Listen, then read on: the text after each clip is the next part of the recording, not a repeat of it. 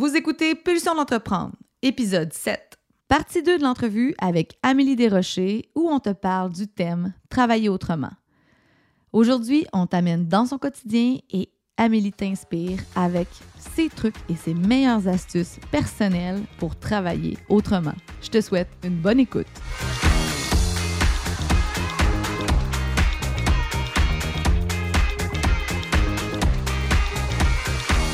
D'entreprendre, c'est un rendez-vous où la perfection n'existe pas. C'est une occasion pour toi de découvrir des outils et des trucs livrés généreusement par des entrepreneurs de cœur et des humains fonceurs qui se sont remis plusieurs fois en question. Je suis Stab Dion et je suis à la tête de Bombe Créative, une entreprise explosive qui a compris que pour faire progresser des humains, des équipes et des projets, il faut solidifier les bases et ça, ça commence toujours par soi. Que tu sois salarié ou en affaires, je t'invite à te poser des questions, à écouter quelques histoires, expériences et anecdotes qui te donneront envie de transformer tes prochaines pulsions en action. Avec nos invités et nos sujets hors normes, on se livre à toi pour t'inviter à ton tour à t'entreprendre. Et souviens-toi que peu importe d'où tu pars et où tu veux aller, tu as toujours le choix le tien. Alors, prêt à avoir plus d'impact dans ta vie? Je te souhaite la bienvenue sur Pulsion d'entreprendre.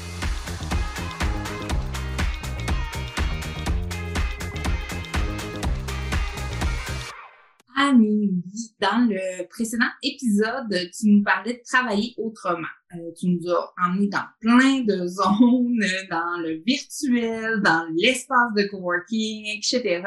Bref, on a vraiment compris euh, que tu t'efforces à développer et mettre en application dans ta carrière le fameux mojo travailler autrement, travailler en collaboration surtout. Quand tu étais enfant ou ado, est-ce que tu démarquais aussi des autres enfants? Est-ce que tu avais des façons de faire, de voir la vie ou euh, autres qui euh, te faisaient sortir du lot? Je suis curieuse. hmm. Ben, écoute, je pense que je pense que j'ai toujours été euh, très créative, mais un peu introvertie. je, te dirais. Euh, moi, quand il, y avait, une foule puis il y avait un piano, moi, je choisissais d'aller au piano. Euh, ça a été un peu mon, échappatoire. Euh, longtemps, l'écriture aussi, la lecture.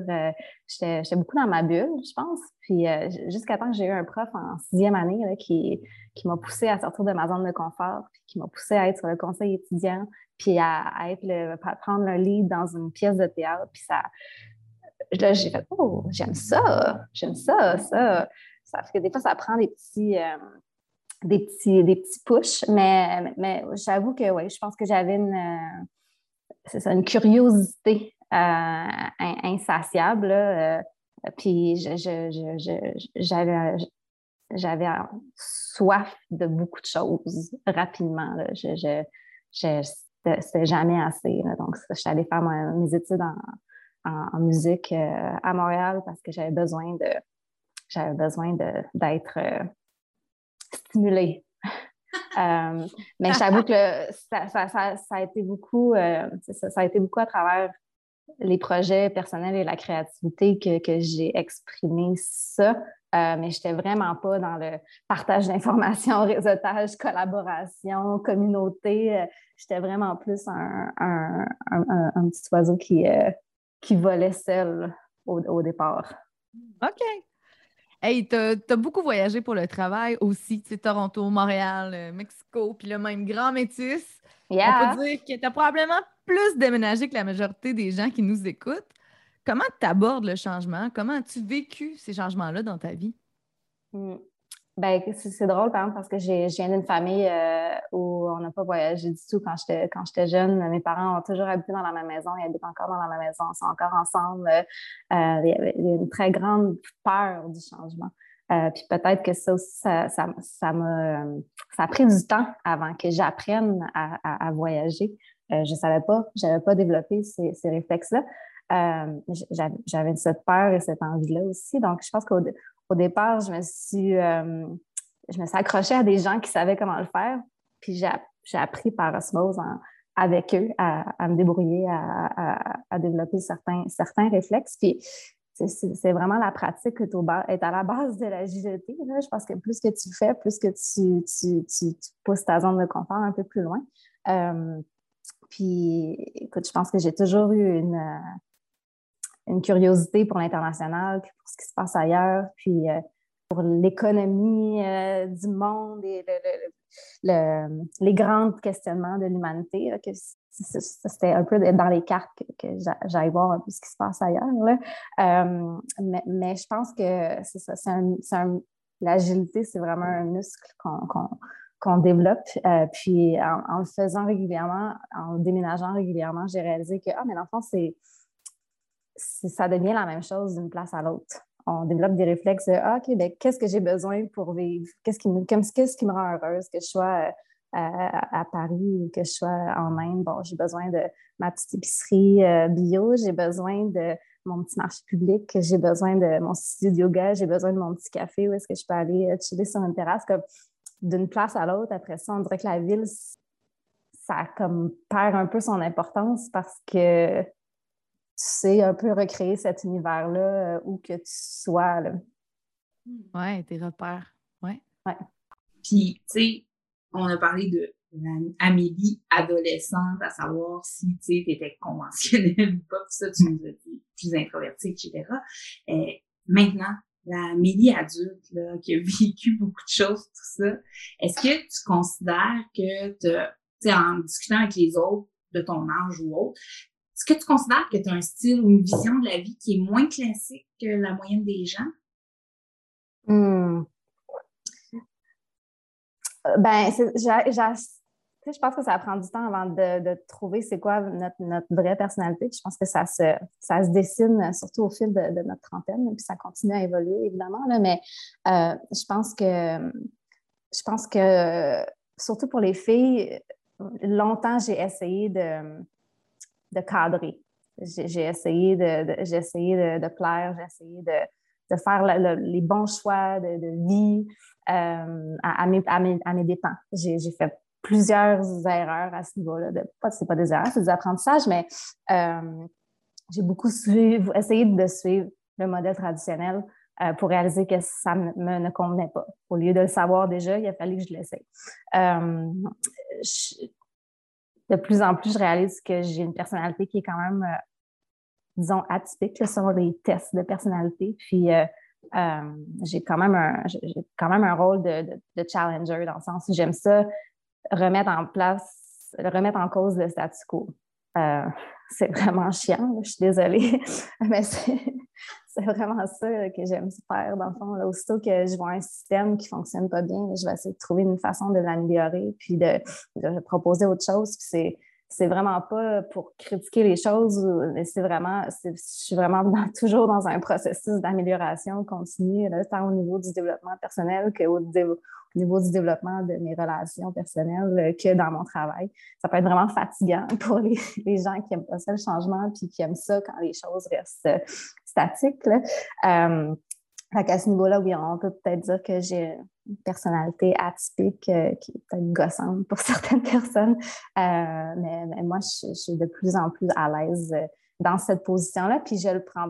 Je pense qu'à l'époque, quand je voyais des, des, problématiques comme ça ou des systèmes à changer, ben je, ça, ça, me frustrait ou je voulais que ça change maintenant. Je voulais que il y, avait, il y avait quelque chose de, pesant par rapport à ça, tandis que maintenant, je suis vraiment plus dans bon, mais ben, ça va toujours être comme ça. Je vais toujours, je vais toujours voir le potentiel d'amélioration ou le potentiel dans les choses, puis euh, je ne le prends pas personnel. Euh, c'est juste, c'est juste un de mes pouvoirs magiques. Puis si les gens le prennent, tant mieux. Puis si les gens ne le prennent pas ou, si l'opportunité émerge pas comme, comme je veux qu'elle émerge, ben, c'est pas grave, il y a, d'autres, il y a d'autres choses.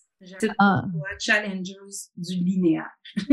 oh, j'aime ça, j'aime ça, j'aime ça. Elle est bonne. Moi, je pense que Claudie et moi, on se reconnaît vraiment beaucoup dans ce, ce titre-là. Je pense que ça serait une belle pochette de film, là. Trois femmes, euh, les challenges du linéaire. Yes! Bien, on parle de questions, puis on parle justement de, de super challenger. On enligne ça en direction de notre segment Question Pulsion.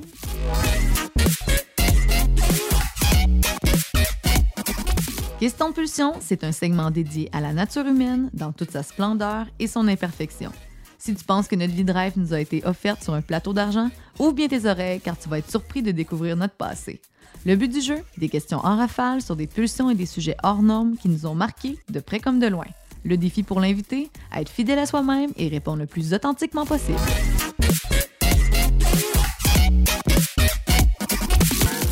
Question de pulsion, version perso. Alors, tu es maintenant devenue une pro de la rafale de questions, Amélie. Euh, tu l'as vécu dans l'épisode 1, à écouter si vous ne l'avez pas déjà fait, la gang. Alors là, on va explorer ton côté personnel avec nous. Alors, prends une bonne puff d'air de grand métis. On y va. Amélie, qu'est-ce qui est une nécessité pour la plupart des gens, mais pas pour toi?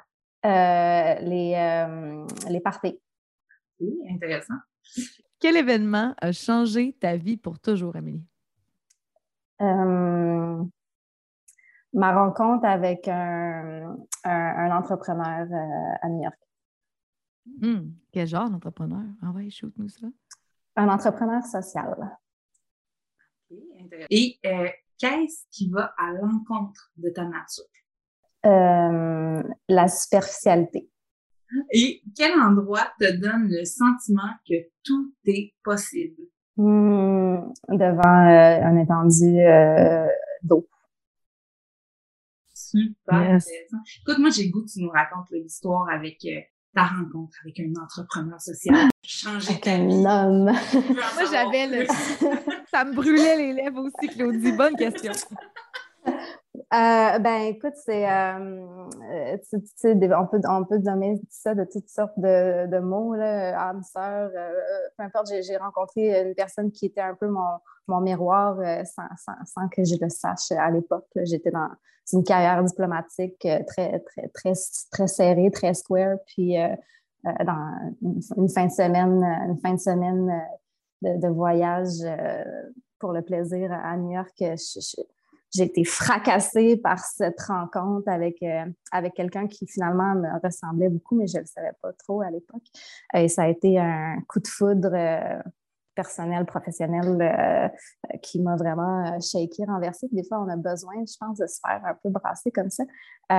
c'est très challengeant pour moi à l'époque d'être avec quelqu'un qui, qui, qui, pensait vraiment à l'extérieur de la boîte, qui remettait tout en question, qui, très qui était très contestataire, très challengeant, challengeant avec les gens autour de lui, euh, mais aussi qui créait des choses extraordinaires, un euh, studio de yoga, un, espace de, coworking, euh, un espace, un programme d'incubation. Avant que ce soit à, la mode de, le faire, il était très précurseur dans, dans toute cette tendance-là. Il avait fait un, il avait fait un parcours à San Francisco en technologie, première génération dans les années 2000. Il avait lâché ça, il n'était pas content de, plein de choses. Euh, il m'a fait, ça, il m'a ouvert la porte à tout un monde de, de, de, de startups technologiques San Francisco que j'ai eu envie d'explorer. Euh, toute l'innovation sociale aussi euh, et toute la complexité, la difficulté et, la volonté de vouloir travailler avec des communautés, de bâtir des communautés, de mettre des humains ensemble, tout le positif et le négatif qui peut ressortir de tout ça. donc, j'ai appris vraiment beaucoup. Ça m'a ça m'a vraiment euh, aidé à sortir de mon 9 à 5 puis à me, à me pitcher dans une incertitude dans laquelle j'étais vraiment, vraiment pas confortable à l'époque. Puis ce clash-là, est-ce qu'il t'a changé un peu personnellement aussi? Est-ce que c'est venu vraiment euh, t'alimenter différemment? Là, tu me parles beaucoup du volet euh, pro, mais ça, ça, a été quoi pour toi, l'espèce de chamaille à l'intérieur, probablement, que tu as vécu? Ben absolument, tu sais, euh, je parlais un peu tantôt de, m'accrocher à des gens qui, savaient voyager ou qui savaient être mm. agiles. Euh, ça a été une de ces personnes-là. Euh, on a fait un road trip sur la côte ouest ensemble, puis j'ai réalisé notre relation amoureuse n'a vraiment pas duré très longtemps, puis on a réalisé assez rapidement qu'on était très similaires, mais que c'était vraiment pas très compatible. mais en même temps, mon expérience que j'ai ressortie de tout ça, c'était Ah non, mais moi, j'ai pas envie j'ai pas envie d'être avec cette personne-là, mais j'ai envie, moi, de faire ça, de, de, de, de voyager, d'être plus dans la spontanéité, d'être à l'aise avec l'incertitude, de, prendre ces risques-là. Euh, comment je suis au point A et je vois le point B qui est vraiment loin de où est-ce que je suis actuellement. Comment je fais pour me rendre vers vers ça de plus en plus. Donc, c'est, ça a comme entamé ce processus-là. Puis, ça a été, euh, c'est un processus qui, qui est encore euh, en émergence, évolutif. mais ça a vraiment ouvert la porte à ça, à comment je, comment je prends les choses en main, puis quel changement je fais dans ma vie pour faire en sorte que je me rende à un endroit qui, est plus aligné avec ce que j'ai envie d'être. À, accueillir ça, à accueillir le processus aussi. Hein? Intéressant ce que tu nous dis, tu sais, le fait de dire, bon, on s'est rendu compte qu'on n'était pas amoureux, tu sais, que ça ne fitait pas au niveau amoureux, mais plutôt de, tu sais, les, les, rencontres sont là toujours pour une raison, puis des fois, c'est pour nous faire prendre conscience euh, de, de, de, de ça, justement, comme tu dis, ben, je me suis rendu compte que c'était ce que je voulais, tu sais, c'était vraiment aligné avec ce que je voulais être, moi, la Amélie du futur, tu sais. Exactement, absolument. Puis, tu sais, euh, pour, euh, euh, pour boucler la boucle, on est encore amis, puis ça va très bien. Puis, c'est une personne que, que, je valorise beaucoup. mais justement, c'est, je pense qu'il y a un respect mutuel aussi de faire comme, OK, ben on a, des, similarités, on peut, on, peut comparer des notes, on vit un peu la vie de la même façon, alors comment on peut s'aider là-dedans, puis euh, faut, on a transformé ça en, positif avec, avec les années. Je trouve ça hmm. intéressant pour les auditeurs de, de quand quelque chose arrive comme ça, de d'en apprendre là-dessus, justement, de s'en inspirer pour soi. Absolument, absolument. Tout à l'heure, tu nous partageais ton endroit préféré ou qui te donne le sentiment où tout est possible. Tu nous as parlé des étendues d'eau. Qu'est-ce que ça procure chez toi, euh, l'eau, ta relation avec les fluides? Non, c'est pas vrai. Euh, ben, je, moi, je, pense que j'étais une baleine dans une baleine dans une, dans une vie antérieure, probablement. je ne sais pas comment l'expliquer, mais j'ai vraiment une relation. L'eau, ça m'apaise de façon générale. Euh, mais c'est aussi, je pense que je me rappelle à l'époque quand je travaillais vraiment beaucoup euh, puis que j'avais besoin de, de faire le vide, ben, mon réflexe, c'était de conduire jusqu'à Cape Cod puis juste de m'asseoir sur la plage huit heures de route plus tard. Puis juste ça, ça m'amenait un bien-être incroyable. Euh, peut-être que c'est le rythme des vagues qui est différent. Il y a aussi l'horizon qui est complètement ouvert. Donc, tout est possible. Euh, peut-être que l'air salin et l'héliothérapie, a quelque chose à voir là-dedans. N'ai pas, fait de recherche à ce niveau-là, mais c'est sûrement bénéfique aussi. Euh, mais c'est sûr que le sentiment, j'ai une maison euh, qui donne sur le fleuve, c'est là que je travaille la plupart du temps. et, ça, je t'avoue que ça amène, ça amène beaucoup, beaucoup, beaucoup de créativité pour moi d'avoir ce, champ des possibles qui, qui est ouvert. Une énergie, hein? C'est vraiment une énergie particulière, vraiment une énergie particulière. Puis en, je pense qu'en fonction des, en fonction des marées aussi, en fonction des vents, J'ai pas grandi avec ça, donc j'apprends encore euh, à, développer cette relation-là, mais les, journées de tempête euh, sont, beaucoup plus intenses, ça amène une, énergie qui est différente aussi. Donc, euh, ouais, c'est très particulier. Puis après ça, il y a, le fleuve, mais aussi aller faire du paddleboard sur un, sur un lac noir très tranquille, ça amène, c'est une méditation instantanée pour moi. J'ai besoin de rien faire et ça, ça me réénergise et ça m'amène complètement ailleurs, mais c'est autre chose complètement aussi. Moi, je, je, parle aux Amélie euh, Desrochers en devenir qui nous écoutent dans leur 4,5 dans le Myland à yes. d'aller méditer sur le bord de l'eau ou de faire sur un lac. Écoute, Amé, il y a un sujet qui m'intrigue beaucoup parce que tu l'as abordé. Euh, y a-t-il une vie après la mort? Je pose hmm. cette question-là et tu aimerais avoir la réponse. Présentement, dans ta réflexion, t'en es où? Euh, ben écoute, je trouve que je, trouve qu'on ne se pose pas beaucoup de questions. C'est un sujet qui est assez tabou. Euh, ça, c'est en train de changer, mais, euh, mais moi, c'est un sujet qui me fascine. Puis il y a, y a, y a, un podcast que je.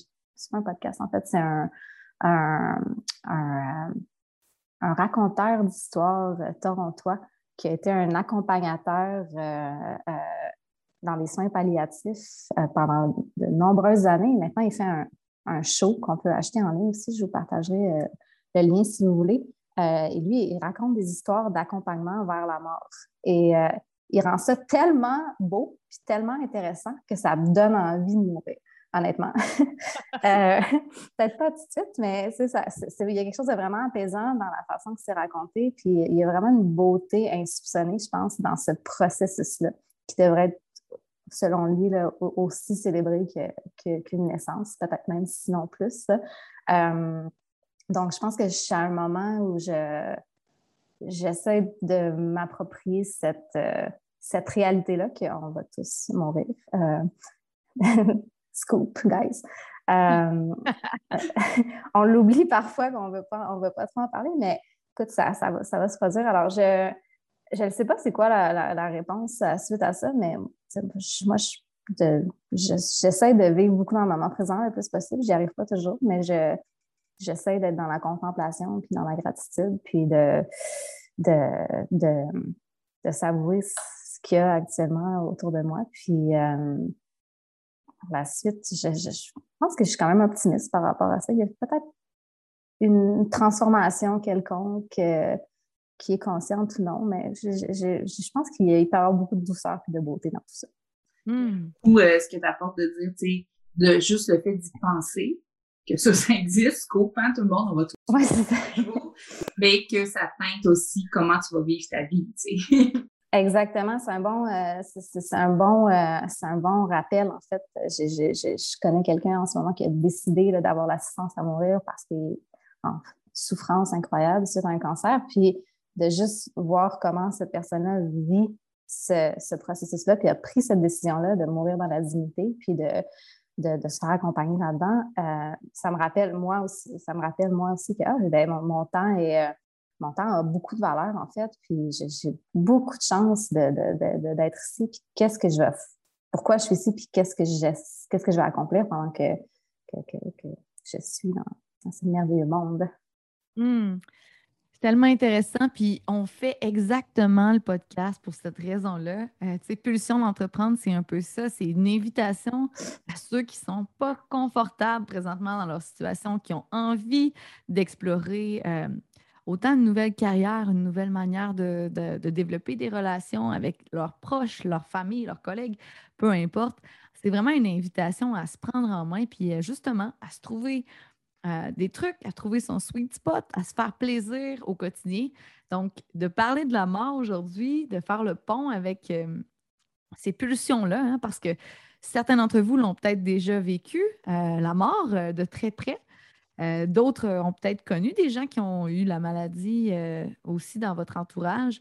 D'autres ont peut-être pas du tout conscience de ça. Puis moi, je lisais un article euh, justement sur, sur le fait que les entrepreneurs souvent ont, croisé ou frôlé ou souvent ça va être une, pulsion en fait qui, est très consciente pour eux c'est des, choses qui, font partie de, leur quotidien. Ils vont avoir euh, un esprit, le leg, euh, l'impact social, l'impact euh, économique, l'impact de développement très, très, très présent. Et pour d'autres, c'est complètement inconscient. Fait que je trouve vraiment que c'est mm. intéressant. Là. Claude, toi, ça t'anime-tu un peu le, le volet conscient-inconscient par rapport à cette pulsion de vie-là? Parce qu'on parle de mort, mais au final, c'est une pulsion de vie que de s'accomplir, quoi. Oui, effectivement, parce que, tu sais, de, c'est, quand tu le dis dans le, ceux qui ont frôlé la mort, tu sais, etc., qui en sont plus conscients, mais c'est une pulsion de vie qui, qui fait comme, ben oui, moi, je veux créer, je veux aussi faire ma marque. On parle souvent de ça, hein, de dire, je veux laisser une trace, je veux être immortel. C'est puis comment mm-hmm. faire que de laisser sa trace, de laisser un leg aux générations futures, à la société, à notre communauté, etc.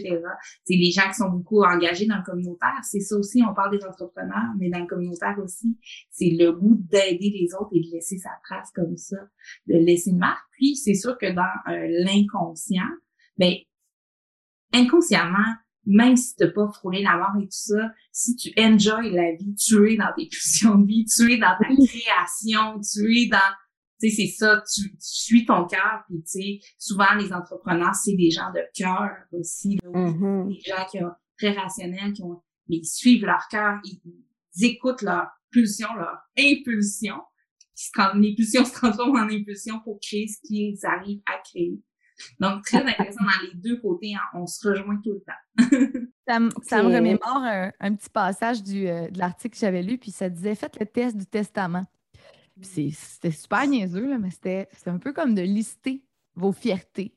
Euh, les éléments euh, dont c'est ça, qui vous rendent fiers, euh, que vous avez créés, que vous, que vous allez léguer à votre, à votre famille, à votre entourage, etc. Puis moi, je me rappelle, j'avais pour le fun écrit seulement trois choses dans mon testament. Je me disais, ah, il y aurait aussi ça que j'aimerais rajouter dans ma vie. Tantôt, Amé, tu parlais de peut-être l'importance pour toi d'écrire un, un livre. Ben, un élément comme ça qui me manquait, moi, je trouvais dans mon testament à l'âge où j'avais, euh, quand j'ai fait l'exercice. Ça peut être euh, un exercice intéressant pour vous de votre côté. Qu'est-ce que vous êtes fier présentement de ce que vous avez accompli? Puis qu'est-ce qui manque? Euh, c'est pas nécessairement votre bucket list. Ça peut être très petit, ça peut être très significatif, symbolique pour vous. Ça n'a pas besoin d'être gros reconnu publiquement. Ça peut être des éléments qui sont à la fois communautaires, sociaux, familiaux, etc.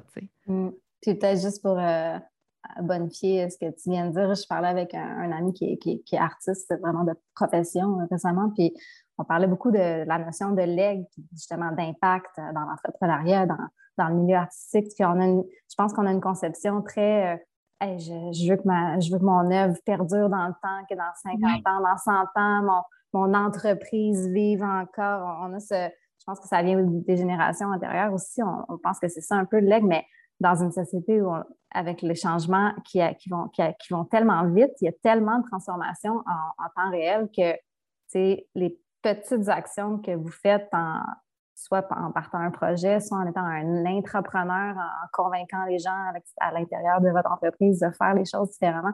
Euh, chaque micro-décision d'impulsion que vous, euh, choisissez de faire, ben ça, ça a souvent un impact réel et direct euh, auquel on n'est pas duquel on n'est pas conscient, mais qui, est très présent. Plus, qu'on le fait, plus que cet impact-là est, important. Donc, euh, des fois, ce n'est pas mesurable à court terme, euh, mais je vous encourage vraiment à, y aller.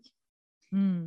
Vraiment intéressant. Je pense qu'on a été dans plein d'aspects de la vie personnelle, de trucs comme ça pour apprendre à à se développer personnellement. Puis, tu sais, dans le, cadre du podcast, nous, ce qu'on veut que les gens ressortent, nos auditeurs, à chaque podcast, c'est vraiment un truc pertinent ou un conseil ou un outil euh, pour s'entreprendre personnellement sur le côté personnel.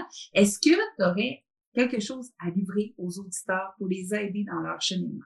Euh, ben, je pense que je, je, conseillerais encore, je suis un peu geek là, mais je, je, je conseillerais un livre encore j'aime beaucoup l'auteur Brené Brown, B-R-E-N-E, e, Brown, comme brun en anglais, euh, qui est une, euh, femme académique qui habite au Texas, puis qui a écrit trois magnifiques livres que vous pouvez trouver très facilement en ligne en français et en anglais. elle a aussi fait un, TED Talk qui a été vu plusieurs millions de fois un million de fois, c'est moi, probablement, mais, euh, euh, mais en fait, euh, elle, aborde beaucoup, c'est une sociologue de formation, social worker, comment on dit, social worker, travailleuse sociale de formation, qui a un doctorat dans le domaine, puis elle, elle, étudie beaucoup les humains, puis le pouvoir de la vulnérabilité, en fait.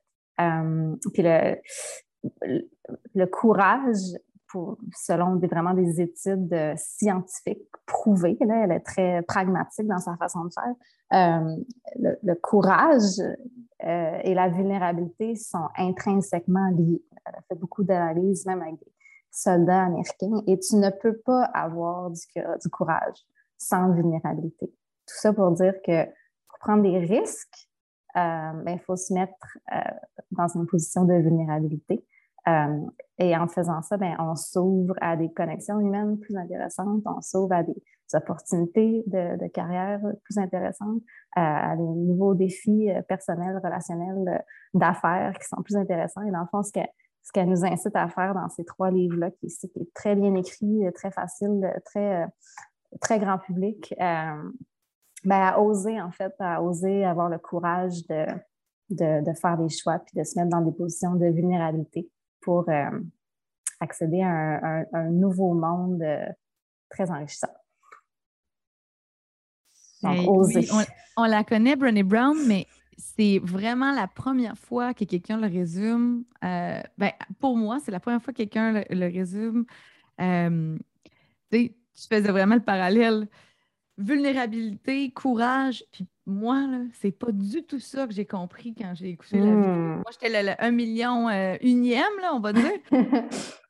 Puis c'est vraiment pas ça que moi j'ai pris du message de, de Brené Brown. Fait que je trouve ça vraiment intéressant que toi, tu arrives avec ta définition puis de l'expérience par rapport à ton cheminement, ton parcours, ce que tu avais peut-être besoin d'entendre euh, la première, la deuxième, mm-hmm. la troisième fois que tu l'as écouté. Puis là aussi, je pense que elle a eu une, compréhension euh, qui est propre à elle par rapport au message. Fait qu'on est tous hein, à, un endroit différent. On part pas tous avec les mêmes acquis, on n'a pas la même expérience. Euh, super outil pour ceux qui ne la connaissent pas. c'est une autrice, puis surtout quelqu'un qui, a un naturel à livrer son message. C'est pas une vendeuse, c'est vraiment quelqu'un qui, le fait pour pour d'abord, elle, grandir dans le processus mm-hmm. et ensuite, justement, inspirer d'autres gens à le faire. Donc, euh, merci beaucoup pour ce partage-là. Écoute, Amé, euh, le podcast avec toi, l'entrevue tire à sa fin. On t'invite à te plugger. On t'invite à, nous dire où est-ce qu'on peut te retrouver sur les internets. Euh, ben en fait, plusieurs canaux. Il y a le métislab.ca pour l'espace de coworking et des programmes d'accompagnement entrepreneurial, entrepreneuriaux. Euh, ensuite, euh, il y a flow.ca, F-L-O-T-S.ca, qui est un accélérateur marin. Je vous invite à aller euh, découvrir ce, nouveau, ce nouveau projet. et moi, personnellement, vous pouvez, vous pouvez me rejoindre sur Instagram, c'est Me, Myself and Wild. Euh, et c'est aussi, euh, c'est aussi sur Facebook euh, Amélie Desrochers Deneau. Donc, n'hésitez pas. Je suis sur tout plein de canaux. Puis fais donc un petit blog justement par rapport au virage.co parce que je sais que tu es toujours en recrutement pour faire découvrir le parcours entrepreneurial. Fais-nous donc une plug là-dessus. Bien, absolument. Le parcours, euh, le virage, c'est euh, dix semaines euh, d'accompagnement pour améliorer la présence en ligne, avoir une meilleure image de marque et, et, et, développer son produit, l'amener à un autre niveau. ce qu'on appelle aussi de l'incubation. Euh, donc, en fait, euh, ça s'adresse vraiment à, des entrepreneurs euh, pré-démarrage, démarrage. On a autant des, artisans que, des, que des, gens dans le milieu agricole. On, travaille ensemble, on est dans la collaboration, on se donne du feedback en temps réel. et donc, c'est ouvert à. C'était ouvert aux gens de, de, la MRC de la métisse et maintenant, c'est ouvert à tout tous les entrepreneurs et entrepreneurs en devenir euh, de l'Est du Québec. Euh, donc, vous pouvez appliquer sur le site, c'est levirage.co. Manifestez votre intérêt. Euh, une de nos collègues va, faire le suivi avec vous. Puis, on a des cohortes qui, partent à chaque 10-15 semaines. Donc, vous pouvez prendre le train la prochaine fois que, ça va démarrer. Amélie Desrochers, créatrice d'écosystèmes collaboratifs, créatifs, virtuels et physiques, challengeuse du linéaire. Merci pour ta wow. Merci pour l'humain que tu es et que tu as voulu partager avec nous aujourd'hui. Merci beaucoup, Amélie. Merci à vous deux. Vous êtes fantastiques, les filles. Merci, Amélie. L'équipe de passionnés de chez Bombe Créative est pas juste généreuse dans son podcast. On t'invite tous les mardis gratuitement à un concept unique. Alors, si tu es salarié ou que tu es en affaires présentement et que tu te questionnes sur quelle direction prendre, viens nous rejoindre un mardi via le itinéramarketing.com slash c'est de la bombe et découvre notre concept unique des mardis c'est de la bombe.